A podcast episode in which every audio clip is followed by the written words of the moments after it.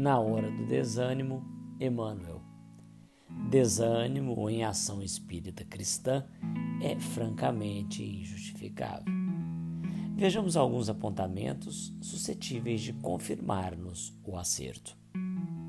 Se formos ludibriados na expectativa honesta em torno de pessoas e acontecimentos, desânimo nos indicaria o propósito de infalibilidade, condição incompatível com qualquer espírito em evolução. Se incorremos em falta e caímos em desalento, isso mostraria que andávamos sustentando juízo excessivamente benévolo acerca de nós mesmos, quando sabemos que por agora somos simples aprendizes na escola da experiência.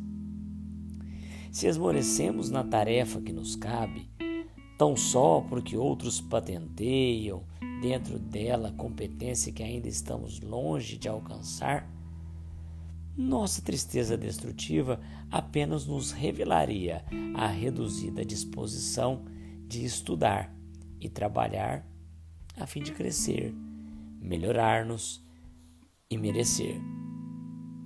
Se nos desnorteamos em amargura pelo fato de algum companheiro nos endereçar advertência determinada, nesse ou naquele passo da vida, tal atitude somente nos evidenciaria o orgulho ferido, inadmissível em criaturas conscientes das próprias imperfeições.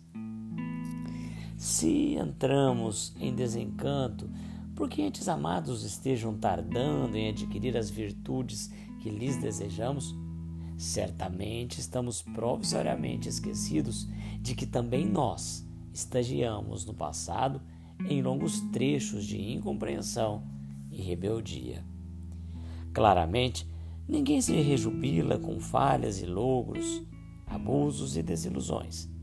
Mas é preciso recordar que, por enquanto, nós os seres vinculados à Terra somos alunos no educandário da existência e que espíritos bem-aventurados em níveis muito superiores ao nosso ainda caminham encontrando desafios da vida e do universo a perseverarem no esforço de aprender.